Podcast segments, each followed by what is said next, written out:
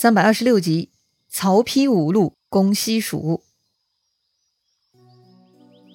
上一回咱们说到，听说刘备驾崩，刘禅继位，曹丕呢就摩拳擦掌的想伐蜀了。可是贾诩反对，他认为呀，只要诸葛亮还在，还是应该小心策划。但司马懿支持，他认为呢，就该抓住黄金时机进攻蜀国才对。那么曹丕会听谁的呢？哼。这个从曹丕登基以来，曹丕呢一向只听自己的。之前贾诩、刘烨多次劝他，他啥时候听了呀？曹丕啊，只有在失败后才假装后悔，说上几句不痛不痒的废话。所以呢，这一回也一样，曹丕啊还是听自己的。既然司马懿的观点跟自己一样，那么曹丕呢就问司马懿了：“仲达有何妙计呀？”司马懿啊，或许筹谋这一天很久了。他居然呢，立刻就呈上了自己的计划。司马懿说：“单单为国发兵，确实难以取胜。”司马懿建议出动五路大军，四面夹攻，令诸葛亮首尾不能救应，这样就能搞定了。哦，五路军哪里来的五路军啊？这个司马懿早想好了。第一路，西羌科比能带兵十万，从汉路去西平关。羌兵，他们为啥愿意出兵呢？司马懿说了哈。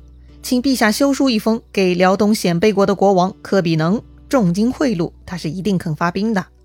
第二路，南蛮兵十万，让他们攻打川南地区。那南蛮为啥肯出兵呢？司马懿也说了哈，请陛下派使者给南蛮王孟获加官赐爵，给予封赏，他自然就肯出兵了。第三路，让东吴起兵十万，进攻川东，直取涪城。可是魏吴两家不是刚刚翻脸吗？司马懿说呀。派使者入吴，跟孙权修好，许诺割地就行了。第四路，让孟达带上上庸之兵十万，向西攻打汉中。第五路才是魏国本部兵马，命大将军曹真为大都督，提兵十万，从京兆出阳平关，攻取西川。这样的五路，共计五十万大兵，各个方向进攻西川。就算诸葛亮有姜子牙的才能，也挡不住啊！曹丕听了非常高兴哈，确实。都说诸葛亮厉害，单线作战胜算不大。不过兵分五路，难道诸葛亮还能三头六臂应对吗？哈哈，显然呐，如果能调动五路军，咱们就赢定了。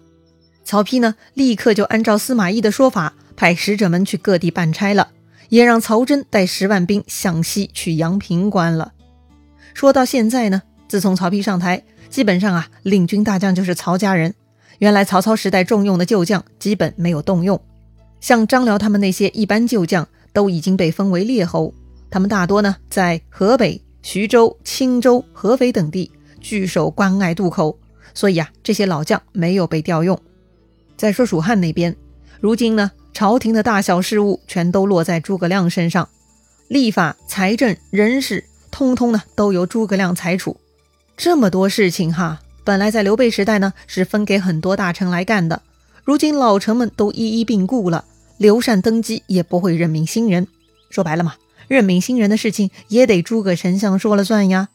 但诸葛丞相喜爱思考，勤于思考，他比较亲力亲为，凡事呢过了他的手，他就不可能不思考。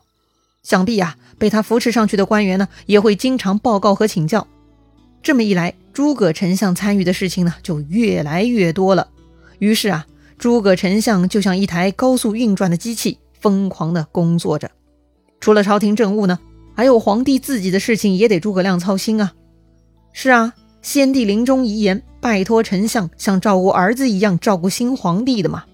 当时新皇帝刘禅没有皇后，于是诸葛丞相提议，让皇帝刘禅纳他的叔叔张飞家的女儿为正宫皇后。刘禅呐，没意见啊，一切都乖乖听话。于是呢。当年十七岁的张飞女儿就成了皇后了。这么一来，蜀汉呢也算稳定过渡到新一届政府了。紧接着，大概四个月后，哈，也就是当年的八月，刘禅王朝的第一波挑战呢就来了。当时边境传来战报，说魏国调动五路大兵来攻取西川了。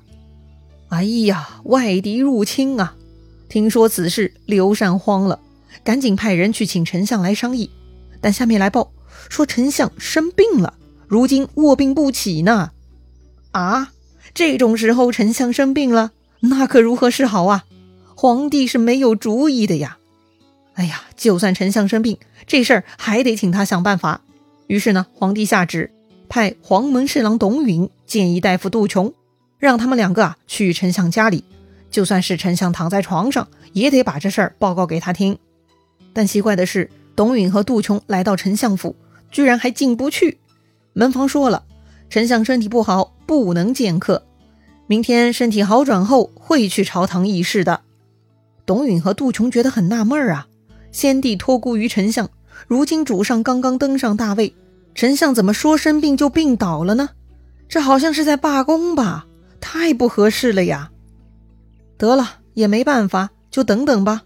可是很奇怪哈，到了第二天，诸葛丞相还是没有出来见人。哎呀，这到底是怎么回事啊？到底是丞相病势沉重，还是另有隐情呢？另外还有其他好多官员都上门拜见，都被相府的门房给挡回来了。完了完了，魏国派出五路大军，四面八方打过来，可蜀国这边的顶梁柱诸葛丞相居然倒下了，大家都没了方向，一个个是方寸大乱，人心惶惶啊！既然谁都见不着丞相，于是董允、杜琼他们就奏请皇帝刘禅。请皇帝亲自去相府问丞相吧。是啊，也只能这样了。如果皇帝大驾过来，丞相该不敢闭门不出了吧？不过呢，皇帝亲自出宫合适吗？刘禅呢，就去找皇太后商议了。皇太后啊，就是刘备最后一任夫人吴夫人。皇太后听说敌军压境，丞相却生病躲在家里不见人，皇太后是大惊失色呀。这丞相是怎么了？他要是真的病了，也该让大家知道，怎么可以避不见人呢？他这么做不就是辜负了先帝之托吗？皇太后生气了哈，她准备亲自去丞相府问话。一看皇太后毛掉了，旁边的董允呢就来劝谏，说呀，皇太后还是不要轻易出动的好。这样吧，咱们分两步来，先让皇上去问丞相，如果丞相还是怠慢，再请皇太后娘娘到太庙之中。找丞相问话，太庙啊，那就是皇家宗庙，供奉已故皇帝牌位的地方。也就是说呀，如果诸葛亮实在不给面子，那就让他去刘备牌位前把话讲清楚。好吧，那就这么办吧。皇帝和皇太后呢都觉得可行。那么皇帝去见丞相了吗？诸葛丞相怠慢皇帝了吗？哼，话说第二天呐，果然皇帝刘禅就亲自去相府了，看到皇帝大驾，相府的门房自然不敢阻拦。赶紧拜伏于地迎接圣驾。皇帝问门房：“丞相在何处啊？”门房挠挠头哈，说：“呀，还真的不知道。只是丞相吩咐要咱们挡住百官，别让他们进去。”啊，既然如此，皇帝刘禅呢就下车步行走入了丞相府。刘禅呢在花园里走着，很快他就看到诸葛亮了。诸葛亮在干嘛呀？他呀正独自一人倚着根竹竿在小池边赏鱼呢。刘禅看到这个场景，不动声色，悄悄走到诸葛亮身后，他也不说话哈，静静地陪着诸葛亮看着池子里的鱼。只见池中鱼儿游来游去，哎呀，到底丞相在想啥呢？看了一会儿，刘禅终于开口了：“丞相安乐否？”意思就是啊，丞相您好自在呀，咱都快急死了，您还在这儿看鱼呢。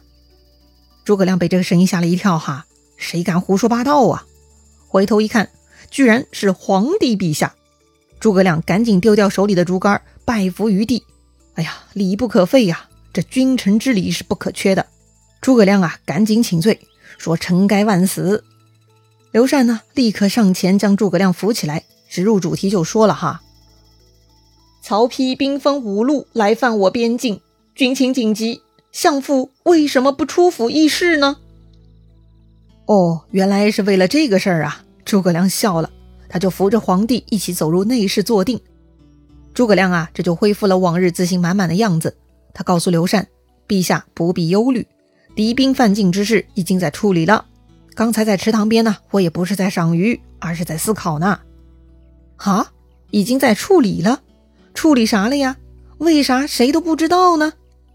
诸葛亮啊，这就解释了：曹丕派出的五路之中，羌王柯比能、蛮王孟获、反将孟达、魏将曹真。哎，这四路呢，已经有了退敌之法，并且已经在实施了，只剩下孙权这一路。诸葛亮啊，虽然已经想出退兵之计，但是呢，还需要一个合适的使者，一直没有找到这个人嘛，所以这几天一直在苦思冥想。为了让自己能专注思考，所以才闭门谢客的。诸葛亮还说：“先帝以陛下托付于臣，臣怎敢怠慢？军情紧急，早做处理啦。兵法之妙，贵在让人猜不出来，所以不能轻易泄露于人，因而没有告诉其他人呐。”哦，原来如此啊！听相父这么说，刘禅总算可以把提到嗓子眼的心放回肚子里了。果然呐。只要有相父在，天就不会塌下来啦。相父啊，就是刘禅对诸葛亮的尊称了。丞相的相，父亲的父，把丞相当父亲一样侍奉，这就是刘备对刘禅兄弟的遗嘱啦。那么，到底相父是怎么退走那四路军的呢？孙权这一路又打算派谁去呢？这次蜀国的危机能顺利过关吗？精彩故事啊，下一回咱们接着聊。